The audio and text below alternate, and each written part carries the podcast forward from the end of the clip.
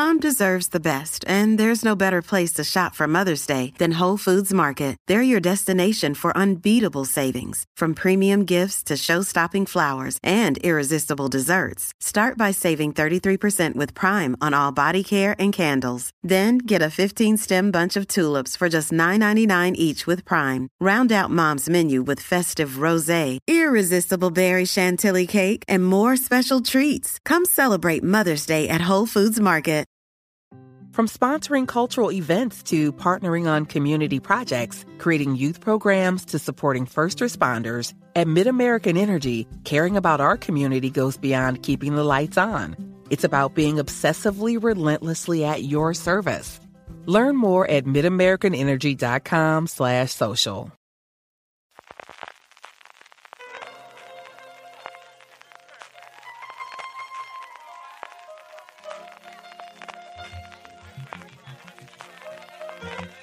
Estás escuchando Fuera de Series con CJ Navas. Bienvenidos a Streaming, el programa diario de Fuera de Series en el que un servidor, CJ Navas, te trae las principales noticias, trailers, estrenos y muchas cosas más del mundo de las series de televisión. Edición del miércoles 17 de agosto, vamos con las noticias que la verdad es que hay bastante, bastante poquitas durante el día de hoy. La primera de ellas es que todo vuelve y vuelve también la contraprogramación. Parecía que todo se había quedado en el pasado con la caída de las cadenas, pero no, las plataformas de streaming también van a recuperar esta costumbre. Y es que Amazon ha desvelado Y es que Amazon ha desvelado la forma en la que se van a emitir finalmente los Anillos del Poder y hay dos sorpresas. Por un lado, que se va a emitir no como suele ser habitual a las 12 de la noche de la hora del Pacífico en Estados Unidos, de forma de que se emita así durante el mismo día en todos los países del mundo. No, no va a ser ese el caso. La serie va a comenzar a nivel mundial entre el 1 y el 2 de septiembre, dependiendo de donde estemos. ¿Por qué? Fundamentalmente para permitir que los americanos no tengan que madrugar para ver la serie. Y es que allí se emitir a las 6 en la costa oeste y a las 9 en la costa este.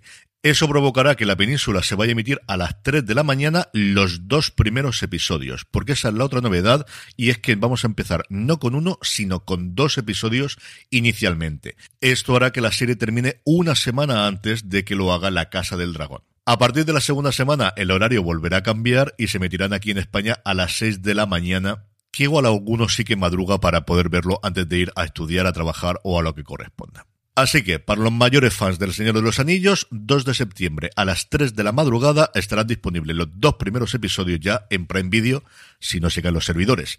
Que espero que no, que esto es Amazon. Si ya se nos caen los servidores de Amazon, apaga y vámonos. Tres noticias de industria, dos de ellas de recortes, el signo de los tiempos. Por un lado, HBO y HBO Max se van a recortar el 14% del personal que está al mando de Casey Blois. Al mismo tiempo se va a hacer una reorganización que fundamentalmente es cargarse toda la parte de documentales y de realities, porque de esa parte van tremendamente servidos en Discovery Plus. El anuncio lo ha hecho el propio Casey Blois en una carta enviada a los empleados que está escrita porque saben que van a filtrar la prensa, si no es que lo han hecho yo directamente. O sea, está clarísimo, dándolo todos los parabienes y lo bien que ha trabajado todo el mundo y que por eso les despiden.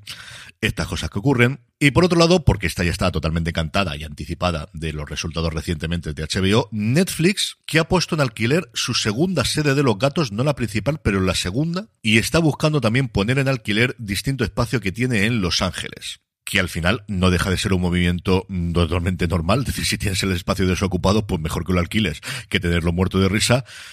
Pero también es cierto que todas las cosas de Netflix a día de hoy se mira con lupa. Y la última, la quizás más importante, veremos si llega aquí también a España, hay rumores bastante fuertes de que YouTube puede funcionar como agregador de plataformas, de forma similar a lo que hace ya Apple TV Plus o hace Prime Video y también Roku, que es cierto que aquí en España es menos conocido, pero allí en Estados Unidos tiene mucha importancia. La idea sería que a través de tu perfil de YouTube te puedas suscribir a HBO Max, te puedas suscribir a MC Plus o te puedas suscribir, pues creo que recordar que había cincuenta y tantos canales, la gran mayoría minoritarios evidentemente, dentro de Prime Video en Estados Unidos. Esto, como os digo, allí es algo que está bastante generalizado. Aquí tenemos muy poquito, pero algo tenemos tanto dentro de Apple TV Plus como dentro de Prime Video. Siempre hasta ahora han quedado fuera Netflix y Disney Plus, y esa es una de las madres del cordero, porque si al final eres un agregador y no puedes agregar todo lo que quieres agregar, pues mal agregador eres. HBO Max, de hecho, el año pasado decidió salirse del contrato del acuerdo que tenía con eh, Prime Video y se dejó cuatro millones y pico de suscriptores que tenía a través de ese canal, que nos da un poquito de la idea de la envergadura que tiene, que no es ninguna tontería, desde luego cuatro millones de suscriptores, aunque había rumores de que planteaban que quería volver a Redil. No es lo primero que hace YouTube, desde luego, a nivel de televisión. En Estados Unidos tienen una suscripción para poder ver la televisión en directo con muchísimos canales de pago por en torno a los 60 dólares, si no recuerdo mal una opción que también tiene Hulu en Estados Unidos, pero la gran diferencia evidentemente es pues el alcance que tiene mundial y el número de gente que tiene delante de YouTube. Y es que mientras estamos discutiendo si es Netflix o Disney la que tiene más suscriptores porque está entre 210 211 millones, hay 2.000 millones de personas que todos los meses ven YouTube. Y evidentemente pues esa es una ventana que puede ser muy interesante para determinadas plataformas, especialmente como os decía, las minoritarias. Es miércoles y eso quiere decir que Netflix ha revelado cuál ha sido su top 10 de la semana pasada, la que va desde el día 8 al 14 de agosto y que aquí vamos a repasarla. En el puesto número 10 vuelve, se le había echado de menos Café con aroma de mujer, 32 semanas en el top 10, recordar que la semana pasada desapareció, pues vuelve otra vez al puesto número 10 para que nadie se asuste. En el 9, Mi otra yo, su primera temporada, en el 8, la tercera y última temporada de Locan Key, en el 7, la tercera temporada de Yo Nunca, y en el 6, escalando poco a poco puestos, Tamara Falcó, La Marquesa. En el 5, una semana más, y ya son 12, la cuarta temporada de Stranger Things. En el 4, ese fenómeno llamado Manifest, primera temporada. Y el top 3 que se mantiene con la misma serie, pero en orden distinto. Cae hasta el puesto número 3, la segunda temporada de Pasión de Gavilanes. Cae al puesto número 2, Alba, ese fenómeno absoluto con su primera temporada, cinco semanas ya. Y en el 1, esta semana sí, llega Sandman con su, esperemos, primera temporada. Porque como no renueven esto, Mira que yo soy últimamente muy pacífico y entiendo absolutamente todas las cancelaciones, pero esta sí que no la comprendería. En cuanto a trailers, el principal del día es la quinta temporada de Cobra Kai. Retomamos la serie justo en el punto que dejamos en la anterior temporada, con ese Terry Silver como malo malísimo de la compañía. Una serie que recordar que se estrena mucho antes de lo habitual. Nos habíamos acostumbrado a que Cobra Kai nos felicitaba las navidades. Este año lo vamos a tener el 9 de septiembre. No queda absolutamente nada para que podamos ver la quinta temporada de Cobra Kai. Does picking an outfit have you running a little too fashionably late?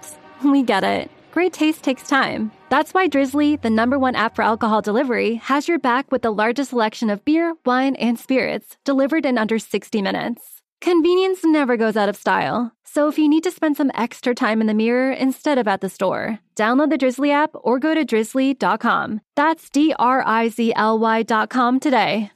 En estrenos, Netflix nos trae Donde hubo fuego. Poncho se infiltra en un parque de bomberos vinculado a la muerte de su hermano para seguir investigando. Allí encuentra amor, familia y a un asesino en serie. Lo que no parece que encuentra Poncho en el parque de bomberos por las fotos promocionales es mucha ropa. Porque vamos, si tenéis ganas de ver hombres sin camiseta, desde luego que esta es vuestra serie. Y qué hombre, por cierto, me atrevería a añadir. Y terminamos como siempre con la buena noticia del día y es que García, la adaptación de HBO Max de la novela gráfica de Santiago García y Luis Bustos, va a hacer las Américas y va a tener su estreno internacional en el Fantastic Fest de Austin que se celebra el próximo septiembre, en concreto del 22 al 29 de septiembre. No sé si aprovecharán la premier para darnos la fecha de estreno, aunque lo normal es de luego si tienes una premier es que no vais a estrenar a siete meses vista.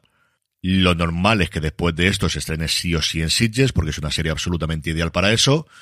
En fin, que con muchas ganas de ver lo que los creadores de la serie junto a su equipo de guionistas, Sara Antuña y Carlos de Pando, nos han preparado, también como ha ido la dirección de los seis episodios que consta esta, veremos si primera o única temporada, que ya sabéis cómo están los recortes con las series internacionales de HBO Max, en fin, lo que os digo, lo que nos ha traído Eugenio Mira, y a ver si por fin tenemos la fecha de estreno. Con esto terminamos por hoy, volvemos mañana en streaming, gracias por escucharme y recordad, tened muchísimo cuidado y fuera.